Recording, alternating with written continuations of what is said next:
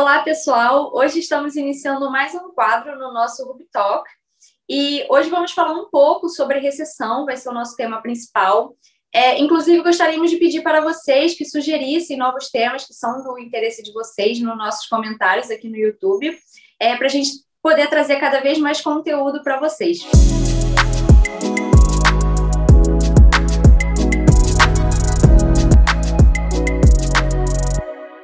Então, hoje eu estou aqui com o Ricardo novamente. Tudo bem, Ricardo? Oi, Fátima, tudo bom? Bom falar contigo. Tudo bem. Perfeito. Então, Ricardo, vamos começar com a primeira pergunta, né? É, temos visto um aumento enorme pela procura da palavra recessão. Mas, afinal, o que é recessão? Boa. Acho que para todo mundo assim, ficar na mesma página, né? tecnicamente falando, uma recessão econômica é gerada por dois trimestres seguidos de queda no PIB. Nos Estados Unidos, por exemplo, eles tiveram no primeiro trimestre é, uma retração e agora no segundo semestre é esperado novamente uma retração. Se de fato isso acontecer, os americanos entrariam tecnicamente em recessão. Aí eu queria destacar dois pontos que eu acho que é importante. Assim, o mercado financeiro ele está sempre olhando para frente, ou seja, ele tem aquela característica única de tentar antecipar os eventos. Não à toa, né? A bolsa americana caiu dos 4.700 pontos para os níveis atuais que está rodando ali próximo dos 3.700 pontos. E eu acho que é engraçado também porque a mídia, e geralmente os investidores pessoa física, tem uma característica de olhar o retrovisor. Ou seja, agora grande parte do que o sell-off aconteceu, a mídia intensifica a cobertura desse assunto e os investidores vendem suas ações descontadas e, no geral, fica aquele sentimento de sempre estar correndo atrás do rabo. Perfeito, entendi. Então, assim, dado que podemos ter um período global recessivo, como isso afeta os mercados ou os nossos investimentos próprios?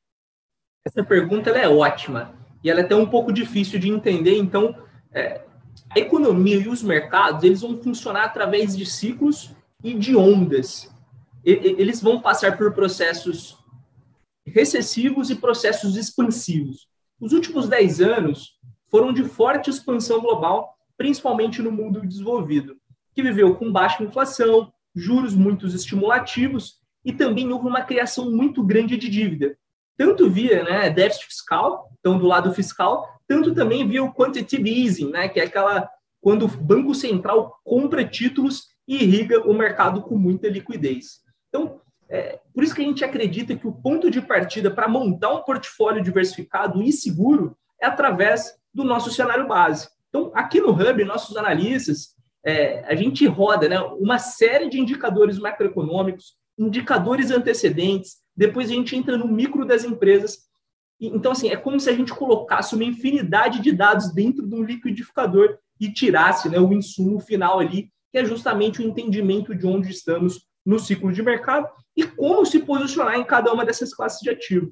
Mas, voltando para a sua pergunta, assim, em períodos recessivos, as ações tendem a performar mal por conta que as empresas acabam vendendo menos. Então, imagina você numa recessão, você vai comprar mais ou menos carro, mais ou menos casas, você vai consumir mais ou menos roupa e por aí vai. Entendi, Ricardo. E, assim, existe algum setor na Bolsa que consiga se beneficiar desse período recessivo? Essa é boa também. É, sim, mas, no geral, não empresas que possuem a característica de dominância em seus setores e também aquela característica do pricing power, elas tendem a performar melhor nesse período. O pricing power é aquele poder que as empresas têm de conseguir repassar o preço. Então, por exemplo, né, a Mastercard ela cobra 0,2% para cada transação que passa no seu sistema. Então, se nós estamos vivendo um período de inflação, o valor que transaciona no seu sistema é maior, consequentemente o seu lucro. Aí também tem, né, em alguns momentos, os governos promovendo medidas anticíclicas para acelerar a economia. Geralmente passa por dinheiro na mão da população, financiamento, estímulo para infraestrutura e construção civil e também acaba vindo através de redução de juros. Então, nesse momento, as empresas de varejo tendem a se beneficiar, dado que a população vai consumir mais, as construtoras vão construir mais e os bancos também conseguem emprestar mais. Então, dessa forma, as empresas acabam crescendo e seus lucros, consequentemente, e, e, e desculpe, consequentemente as ações tendem a acompanhar. Entendi. Perfeito. E, Ricardo, para fechar, a última pergunta. Você tem algum recado para dar para ajudar os nossos seguidores, ouvintes desse nosso quadro, é, nesse período turbulento, ou melhor, como você disse, no período mais desafiador dos últimos 40 anos? Sem dúvida. Acho que essa é a parte que a turma mais gosta, assim. Eu vou deixar uma provocação aqui que, putz, passa por praticamente todos os investidores que já estão há muito tempo do, do mercado, que é a maioria das pessoas elas não sabem que não sabem investir. E, infelizmente, a maioria delas só vão descobrir isso depois que perderam muito dinheiro. Então, assim, calma, principalmente a galera que está começando no mercado. O mercado não é um lugar muito receptivo, ele não vai te dar lucros no momento que você quiser. Então, tem que ter um entendimento do seu perfil de risco, tem que ter uma estratégia de investimento e de novo assim, né? Se a gente entende que o, que o mercado ele vai funcionar o humor dele através de um pêndulo, qual lugar você vai estar? Você vai surfar junto desse pêndulo ou você vai se posicionar de forma contrária, né? De forma é, apostando contra o consenso? Não é fácil, é doloroso, tem que ter um entendimento de mercado para conseguir ter convicção de montar posições em momento que o mercado não está enxergando isso. Mas para aquele investidor que tem essa visão, que tem uma estratégia de investimento e está olhando na acumulação e informação do seu patrimônio, nesses momentos de grande estresse, é aquele momento que a gente consegue fazer né, bons trades, aquelas, aquelas posições que dobram, que triplicam, porque os múltiplos estão muito apertados, existe um pessimismo absurdo. E quando né, abre um pouco mais esse horizonte, quando o mercado começa a olhar de fato para onde está indo os lucros, as ações decolam. Perfeito, Ricardo. Bem, muito obrigada por aceitar esse convite novamente.